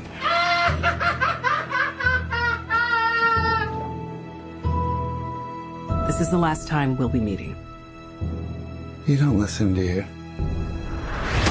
You just ask the same questions every week. How's your job? Are you having any negative thoughts? Ay, pero ¿qué es lo que estábamos oyendo, Carlos? Bueno, A mí Eso me dio miedo y frío. Estábamos oyendo a Joaquín Phoenix. Ay, papá. En el Joker, película del año 2019 que recaudó más de mil millones de dólares. Dos pesos con cincuenta. ¿Usted oyó bien? Si yo veo esa cantidad junta, en primer lugar hay que ponerme un suero. Algo impensable. Aunque no sea mío el dinero, pero de verlo me da una sirimba. a- algo impensable para una película de este tipo, ¿verdad? Porque estamos hablando de un estudio psicológico de un personaje. Eh, el- parte del sacrificio que hizo el Joaquín Phoenix fue que se sometió a una dieta especial. No comía tal cosa, ese tipo de cosas. Se puso en contacto con un médico de confianza para elaborar un exigente plan de trabajo. Las ganas de saciar el hambre, la satisfacción, la debilidad física lo afectaron. El, el actor le llegó a obsesionar engordar algunos gramos y sintió que detenía, oigan, oigan todos los sacrificios que hay que hacer. Sí. Por eso es que para soltar el personaje, después que tú te metiste en él, se toma tiempo. Entonces, eh, él sabe, lo reconoce, que el perder peso ayudó mucho a la consecución del personaje del De Joker. Joker, claro. Entonces, todo esto lo decimos para hablar de que ya por ahí viene la segunda parte. Porque no es verdad que Warner Brothers, después de este exitazo, una Porque tú aprietas los puñitos cuando tú dices no, Warner Bros. Acuérdate que yo soy accionista de Warner ah, pues Brothers. Ah, pero tú aprietas los puñitos como que, como que hay algo ahí. ¿Tú llegaste a tener en algún momento algún videoclub? pero vivía metido en los videoclubs. Bueno, ya tenemos, ya tenemos el título de la secuela de Joker. Se llamará Joker 2. No. Locura de dos. Locura de dos. Locura de dos. Pero locura de loco, ¿eh? No de, locura. Ah. O folie à deux. Porque le han puesto el título en francés también. Folie à deux. Folie à deux. La locura de dos. O sea que locura es folie. El, en Tú francés. Folie. Sí. El nombre, este nombre, locura de dos, es una alusión al trastorno psicótico en el que la locura pasa de una persona a otra. Oye. Por eso la locura es de dos. Ah, porque eso se pega. Eso se pega, líder. se pega. Bueno, ya aquí Ay, estamos listos. No, no, estamos fundidos ya. Ay. Mira, y Joaquín entonces. Phoenix ha dejado claro que no le importaría seguir trabajando el personaje siempre y cuando sea con el mismo director de la primera, Todd Phillips. Claro. El El que protagonista. dirigió al otro Joker, a este niño, el que se suicidó. Ah, exacto, que eh, el, el australiano, eh, oye, ese tremendo trabajo. Excelente sí. actor, o Ese sea. fue uno que no pudo zafarse del, del personaje. No, Michael Caine, que es un gran actor de toda la vida, se quedó estupefacto que no podía hablar la primera vez que le tocó actuar juntos. Sí. Y cuando vio no no eh, la- no el personaje per se, sino la actuación del tipo. Michael hubo que repetir la escena otra vez porque Michael Caine se le olvidaron la línea de él y todo. Se Ay, que, y pues, este tipo se fundió. mal. Se quemó, quemado. Sí, ¿Y se quedó fundido. Entonces el otro Joker era este niño que trabajó también en la película de vaqueros de dos homosexuales Sí. que hizo Ah, tremendo sí, trabajo eh, también. Brokeback Mountain. Bro- Brokeback Mountain. Sí, con Jake Gyllenhaal. Exacto, siempre, pero siempre se nos olvida el nombre de él. Sí, Heath Ledger. Exactamente, Amigo Ledger, nuestro. que incluso le dieron un Oscar póstumo Exacto, a Heath- por el Joker, Heath precisamente. Ledger. Él Ese murió mismo. jovencito, sí. Muy joven. Muy joven. Con una sobredosis de, de, de De barbitúricos. barbitúrico, exactamente. Entonces, Conchole. eh, ¿Y a qué temperatura? no sé. no, Te no, cuento ahorita. Ok. tú sabes que. Bueno, aquí nos están enviando algo, déjame ver qué es. Que dicen como que la cervecería condiciona. Nos están enviando una información. La Oh. realización este año, esto es calientito, ahora mismo está llegando. Cervecería Te va a condiciona. quemar, te va a quemar. Realización este año de los premios soberanos.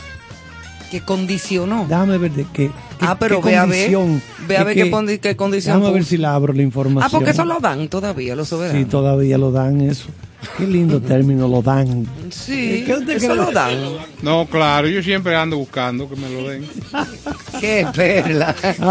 Emanuel, llévatelo porque. No, si no, seguimos así. No, no, porque terminar. es que las mentes de ustedes que son más avanzadas que las mías pudieran estimar que mi apreciación, lo que acabo de decir, eh, Que te den es, el premio. es algo negativo, pero estamos hablando de los De los soberanos. soberanos. Yo lo que dije es, ya yo tengo dos en mi casa, entonces Bueno, me refería al premio Déjame soberano. de, yo te vi buscando tu, tu, tu, tu estatua. Se, Ah, sí. se dañan y se oxidan, ¿eh? No, la, la mía la tengo. Bueno, Eso se- dañan. El director Todd Phillips Vamos a ver. que si Warner Brothers quiere y el propio Joaquín Phoenix, Phoenix. también estaría dispuesto a volver a abordar el personaje de Arthur Fleck. Ideas no le faltan y ya está trabajando en el guion. Dice, haría cualquier cosa con Joaquín, cualquier día de la semana. Si Warners viene a nosotros y nos dice, miren, piensen en algo, estamos en esto, aquí está el dinero para hacer. Entonces el- Todd Phillips, el director de Joker, dijo, sí, vamos arriba. Entonces, eh, Y mira, Joaquín Phoenix es una buena elección para ese papel. el ¿eh? guion lo, lo escribirían entre el propio Todd Phillips y Scott Silver, que es el que le acompaña como guionista. Ok. Entonces, vamos a esperar a ver. Y Phoenix es bueno. Sí, Joaquín Phoenix es buen actor. Es muy bueno. A mí me robó Es- todo el dinero del mundo actor. en Gladiator. Exacto. Ese papel que hizo Él no llegó a tuvo hacer madre. telenovelas en Puerto Rico. En Puerto Rico. Sí. Ese fue para la Sí, isla. señor, para que lo sepa. Y él habla, él habla y, el, y el hermano de él que murió, tú sabes, eh, que murió, salió de, de un bar que tenía, creo que entre él y Johnny Depp, una mezcla de alcohol con droga y Se eso. dio un humazo. Sí, se, se fundió, Oye, jovencito. Bueno, pero a, a Johnny Depp ya no le conviene más escándalo y más bulto, ¿eh? Bueno, Porque ya con este, ya él ahí ya filmó con los cachorros. entonces vamos a, re- vamos a repetir que ya tenemos Joker 2. Habemos Joker. Joker 2 se está trabajando en ello y vamos a esperar que la información la acaba de colocar de Hollywood Reporter y dicen, eh, bueno, después que tú tienes una película que genera mil millones de dólares, es muy difícil que tú no continúes con ese, ese filón. Sí, pero mira, dicen que casi nunca las segundas partes son buenas. Bueno, de la, de la que yo recuerdo, El Padrino. El 2, Padrino. Para mí es mejor que la primera. El padrino. De las, de las pocas veces que eso se da. Porque regularmente las, las segundas partes no son igual que el éxito rotundo de las primeras. el menos el padrino. el Está en contra de las segundas El partes. Padrino No, 2. El Padrino 2 es tan completa Buenísima. que tú puedes sacar de ahí dos películas. Dos películas, Si exacto. tú quieres, dos. Sí, tú tienes la, la, la vida de, de, De Vito Corleone. de Vito aparte, Sí. eh, de, de los años 20, 20, Por cuando ahí, llega a. Nueva York, Exacto. Y la otra vida también de, del hijo ya adulto que sigue con su legado. Llegó al famoso puerto de Ellis Island, donde llegaban todos los, los emigrantes de Los Europa. migrantes ahí a, la, a donde está la Estatua de la Libertad. Por ahí, eh, exacto. Sí. Y entonces. Yo estuve ahí. No, ya lo sé, ya lo Ay, sé. sí, pero no me encaramé hasta allá arriba porque me dio cosa. Te dio tiriquito. Teriquito me dio encaramarme en la antorcha allá arriba. De, ay, no. oh, excelente. Yo dije, eso es demasiado harto. Pero el viaje en el ferry que te dan hasta la isla es muy chulo. Y ahí entonces en la Hasta isla... la isla de Puerto Rico. No, de la de, de- en Nueva Ah, York, donde está la estatua. No, porque aso- asocié el ferry a Puerto Rico. Es un ferry que te lleva ahí. Eh, maestro Caro, que estuvo en San Quintín haciendo un recorrido invitado por el alcaide de esa prisión. Es así. Háblame un poquito de San Quentin.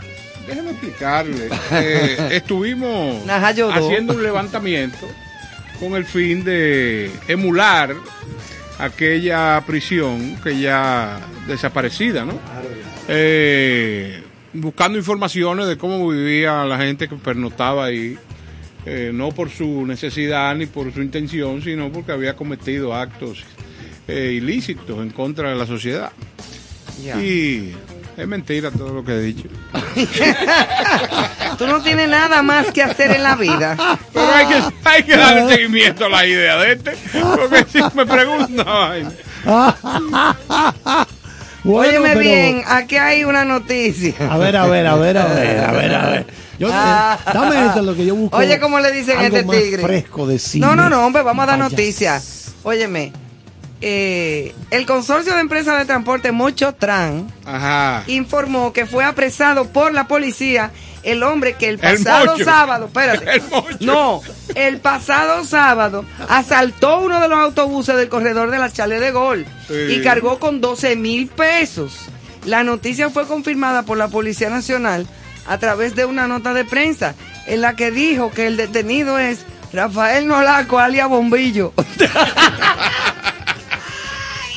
Tú sabes que nosotros debíamos hacer. Bombillo. Nosotros debíamos hacer un estudio. ¿Por Ay. qué el dominicano nace con su mote? No entiendo. Sí. Alias tal cosa. No entiendo. Tras el arresto personal de la Subdirección de Investigaciones de Santo Domingo Norte, le dio seguimiento al caso, logrando ocupar la vestimenta que llevaba Bombillo. Ay, ay, ay, ay, ¿Por qué será que le dicen Bombillo? No, pues está prendido 24 Así horas. como también el arma punzo cortante, pero un puñal. No, yo, se vieron los videos. Le puso Una aquí al chofer Sí, para que le diera el dinero. Un cuchillazo, mírale el tamaño. Digo, no lo pueden ver los amigos que nos escuchan, pero un tremendo puñal. Así es que, bombillo, te apagaron. Te gusta chelcha. Oh, pero claro, lo apagan, se le fue la luz. Ay, papá. Dime, Carlos, ¿qué más tú No, tienes? aquí viendo que Zendaya y Waika ¿cómo es que es el apellido de, de ese director? Wai- Waika Taitiri. Oye, Sí, la revista Time lo incluyó entre las personalidades más importantes del año y estuvieron celebrando. Bueno, que Zendaya ha estado trabajando en series de televisión de la cadena HBO, creo que estuvo también en, ¿cómo se llama esto? En Doom. Pero aquí vámonos con algunas cosas. Eh, eh, todos saben que González Iñárritu hizo- Excelente director. Exacto, hizo la película de que le valió el Oscar a, a- Amores Perros. No, no, no, no, eh, más para acá, que le valió el premio Oscar a, a mi gran amigo Leo DiCaprio. Ah. The Revenant, Sí, el sí, sí, renacido The Revenant. Dura esa Eh, película, dura, dura, dura. ay, ay. Bueno, pues eh, la gente se pregunta, ¿y qué estará haciendo González Iñárritu? Vamos, tenemos informaciones aquí. Primero, vamos a hablar un poquito de los, First. de los latinos, ¿verdad? La cubana, cubana española, Ana de Armas. A propósito, Ana, recuerden que trabaja en Knives Out. Entre Entre cuchillos o entre navajas y mentiras, creo que le pusieron en español. Está en Netflix colgada ya, hace un par de días. En una percha. Knives Out, está en una percha colgada. En una percha. En una pecha, en una. Bueno, Ok. ahí está Ana de Armas. Bueno, Blonde es la película que ella protagoniza en el papel de Marilyn Monroe. De Marilyn Monroe. Y entonces, la nueva película de Alejandro González Iñárritu se llama Bardo. El bardo. Por ejemplo, el colega Caro es un bardo. Que escribe, poeta. Sí, porque hay que, hay que explicar a- a- para aquellos que no saben lo que significa bardo. Porque va y te dicen, es más, tú eres un bardo un y qué. baido, un baido. Exacto. Háblame de baido. Exacto. Sí, sí, hay frío. Deja eso, Carlos, que a ti no te luce.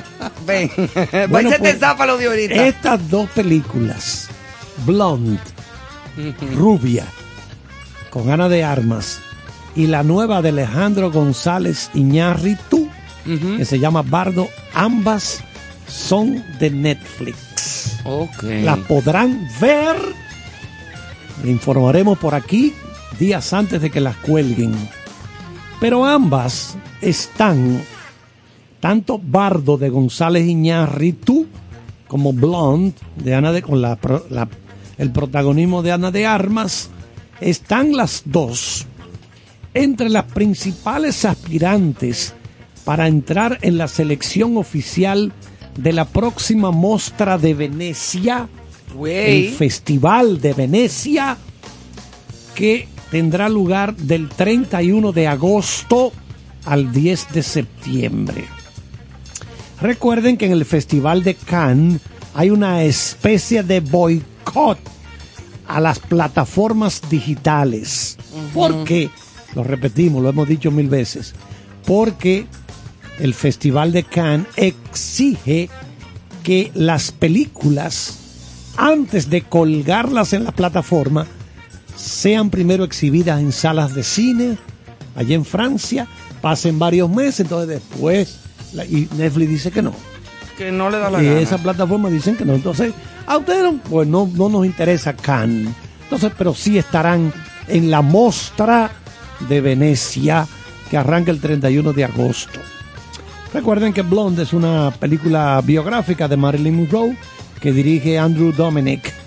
Eh, entonces, ya hemos hablado de ella anteriormente. Este largometraje, con la actuación de Ana de Armas, ofrecerá una visión más adulta y explícita de la conocida vida de la actriz estadounidense. Mientras que Bardo, o falsa crónica de unas cuantas verdades. Oigan, ¿cuál es el subtítulo? Falsas crónicas de unas cuantas verdades.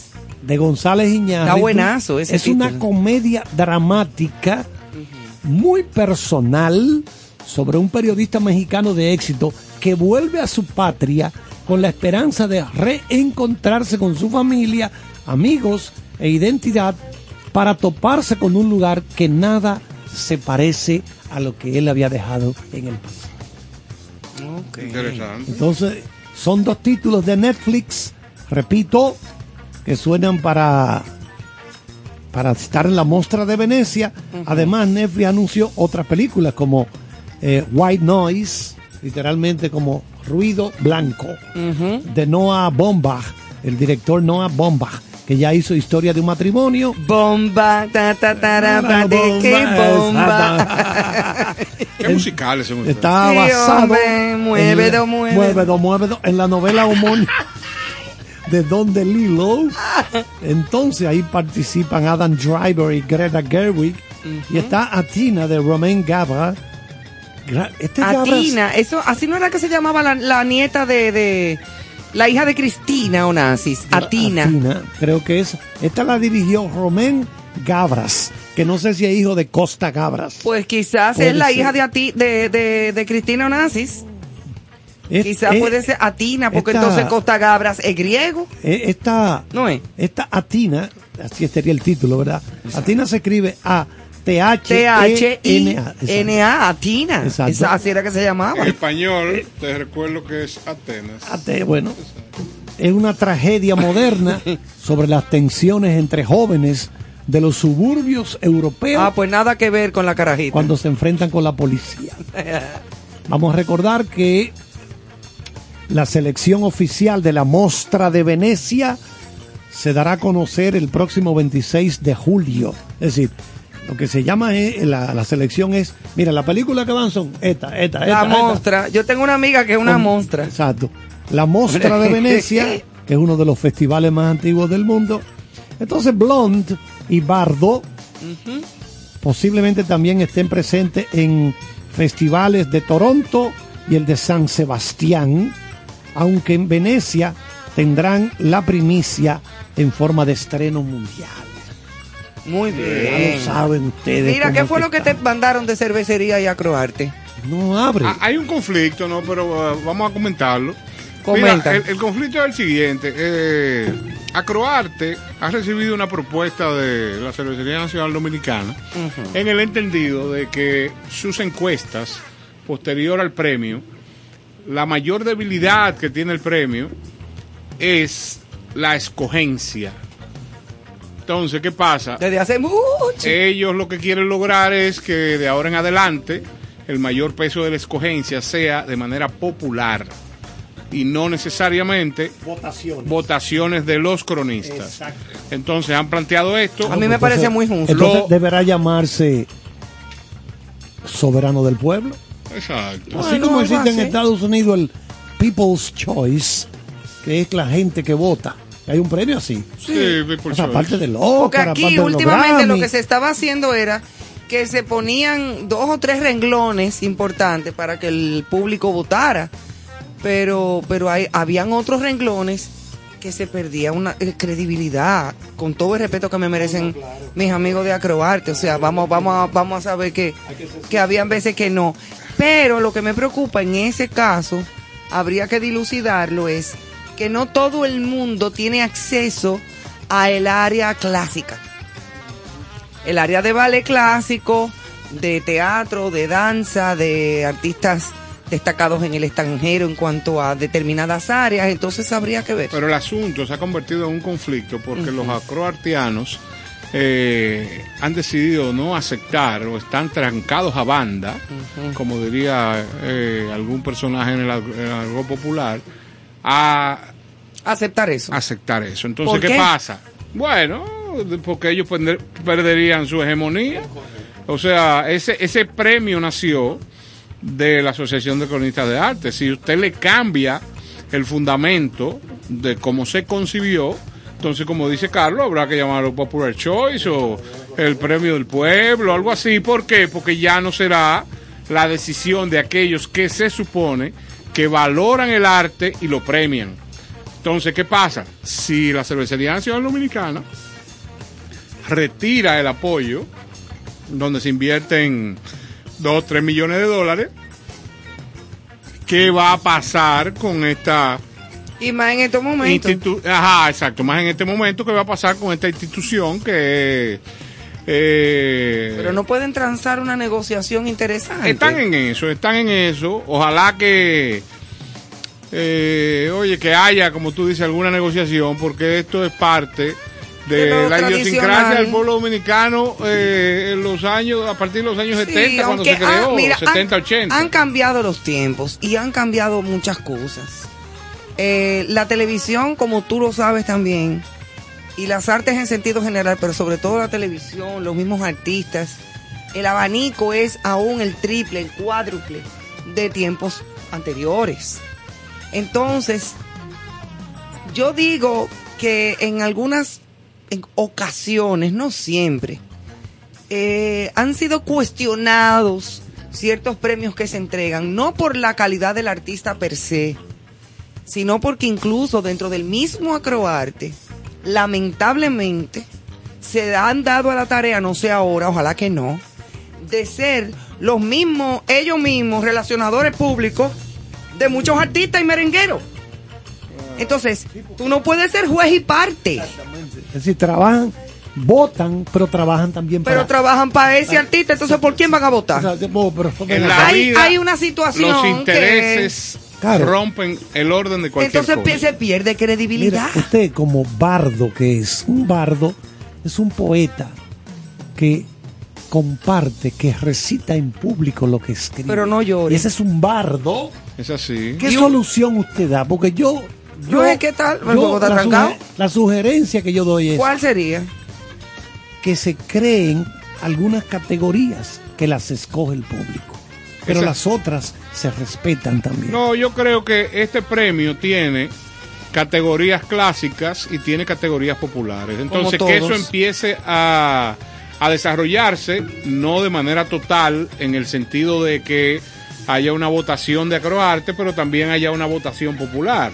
Entonces, esto usted lo une y saca un promedio particular y de ahí se escogen los ganadores. Digo esto porque una de las cosas que se están tratando de implementar en el Oscar, debido a la caída estrepitosa del rating en los últimos años del, del Oscar, es tratar de crear categorías para películas populares, no películas de gran arte, porque el Oscar está diseñado para reconocer el gran trabajo artístico de los directores, los actores, etcétera, la industria del cine, ¿verdad? Estadounidense básicamente. Y entonces se está tratando de buscarle la vuelta porque el rating se ha caído de manera estrepitosa. Claro, Y porque- entonces tú sales a la calle y le preguntas a jóvenes, mira, estas siete películas están nominadas al Oscar. ¿Tú viste alguna? No la conozco. La gente joven, Exacto. no la conozco. Ellos enviaron un día a Chris Rock, ese que recibió la pecosa ahora, al que viraron de una tabana ahora. Sí, al que le dio el golpe este muchacho, Will Smith. Ese señor no debiera de salir a la calle. Mira, lo ¿Y que enviaron. tú viste el que le dieron la galleta? Lo, ¡Cuá! lo enviaron, lo enviaron una noche de una transmisión de esa a la parte frontal de un cine de esos multiplex, donde hay 15 salas, 20 salas, qué sé yo, y él ahí va moviéndose con la cámara. Y la gente dice, yo no conozco ninguna de esas películas que tú me estás mencionando. No, Ya tú son las que están No, nominadas. Es más, me y voy a- más lejos. Y Yo ahora creo- con las plataformas. ¿ve? Exacto. Imagínate tú. Pero yo creo que más rating últimamente han tenido. Y te lo digo porque yo soy una consumidora y yo veo televisión y, y dentro de este trabajo que hacemos tenemos que estar siempre Informado. informados desde Claro. todo. Yo lo monitoreo todo, yo leo periódicos, yo veo televisión de aquí, televisión de allá, Netflix. Eh, eh, óyeme, uno tiene que estar empapado de muchas cosas. Y, y- y déjame decirte una cosa, yo creo a mi entender mío de mi cuerpo humano, propiedad mía, que... La, cállate, Carlos.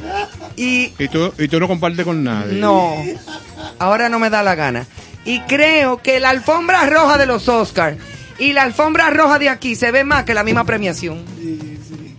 Porque la gente está más pendiente a ver qué tiene fulana puesto. Sí, sí. Mira, te lo estoy diciendo, no es mentira. Tiene Claro. más rating la red carpet de los Oscars eh, a veces que más que la premiación per se. Igual que aquí, ¿quién se pierde una alfombra roja aquí para dar tijera? Y eso es llama a fulano y llama a mengano y viste. Ay, pero qué batica tan fea de tafeta se puso fulanita. Mírale los moños de rizado a menganita. Mira, pero tú sabes cómo es. Y ya después que comienza la premiación, ay no, quítalo y pon la pelota, porque es así. Maestro Caro, usted que ha estado en tantas, tantas premiaciones, ¿qué es lo que más le gustan de eso, ese tipo de... de- Afuera venden bebidas, hot dogs, tú ves, porque aquí no venden nada. Hay que salir a cenar después, pero... y el- el entonces, teatro ya yo siempre hablo con los bartenders. Ahora, por ejemplo, los Grammy, eh, la información que saqué de, del equipo que maneja el alimento y bebida, que hay un mexicano que se llama Cristian Nodal, y ellos me dijeron que ha sido el concierto con mayor venta de alcohol en ese en el MGM. Es que ellos quedaron sorprendidos porque ellos manejan todo tipo de ¿Concierto de artistas quién, ahí. Cristian Nodal se llama. Ah, de es, es- un es un mexicano que canta Y se bebió. ese no, que, que eso fue una cosa que Oh, pero ve acá. No, pero la, oye, las premiaciones, la- las premiaciones son importantes porque eso estimula.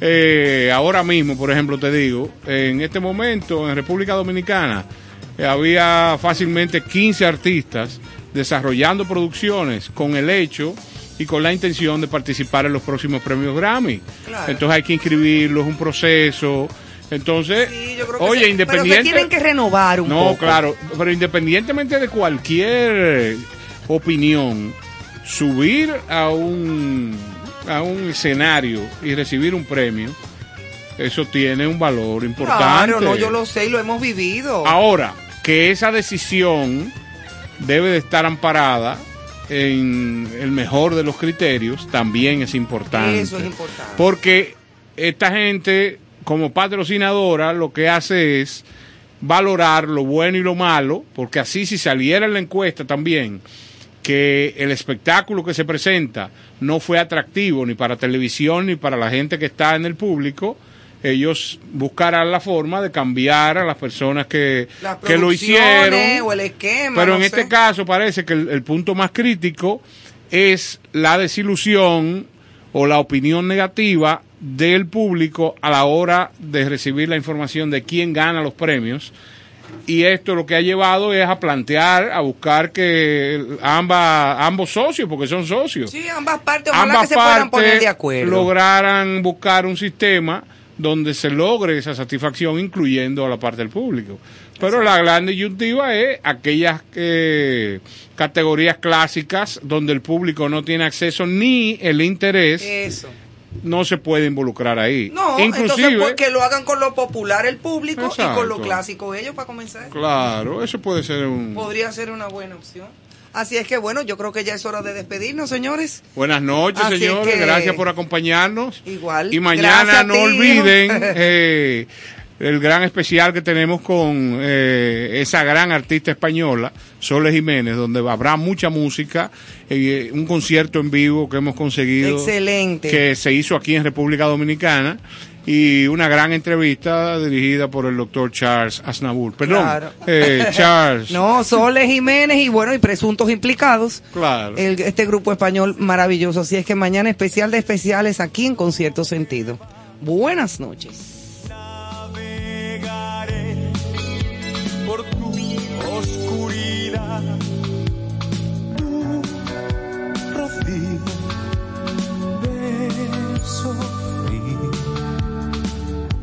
Me quemará. Yo seré tormento y amor. Tú la marea que arrastra los dos yo y tú, tú y yo. Sí, no dirás que no, no dirás que no, no dirás que no. Seré tu amante bandido, bandido. Corazón, corazón malherido. Seré tu amante cautivo, cautivo.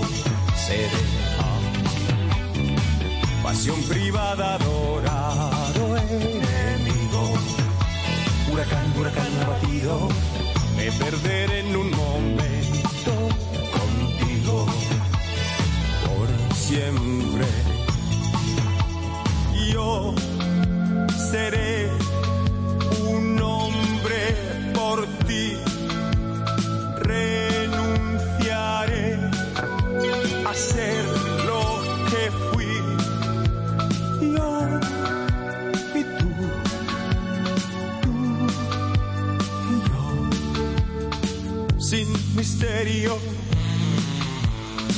Sin misterio, sin misterio. Seré tu amante bandido, bandido. Corazón, corazón malherido. Seré tu amante cautivo, cautivo. Seré pasión privada, adorado enemigo. Huracán, huracán abatido. Me perderé en un momento contigo por siempre seré tu héroe de amor.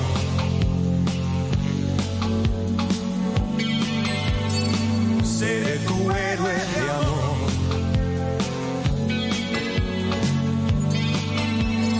Seré tu héroe de amor.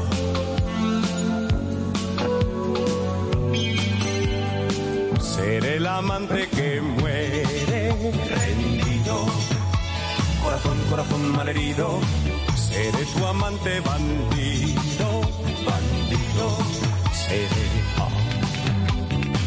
Y en un oasis prohibido, prohibido, por amor, por amor concebido, me perderé en un momento contigo, por siempre seré tu héroe de amor.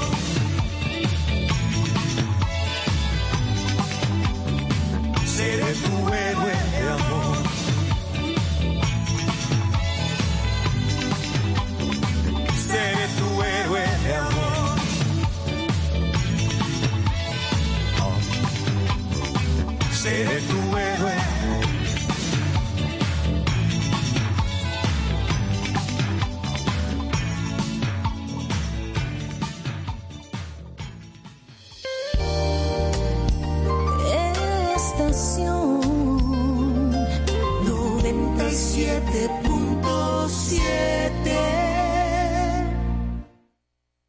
Estación 97.7.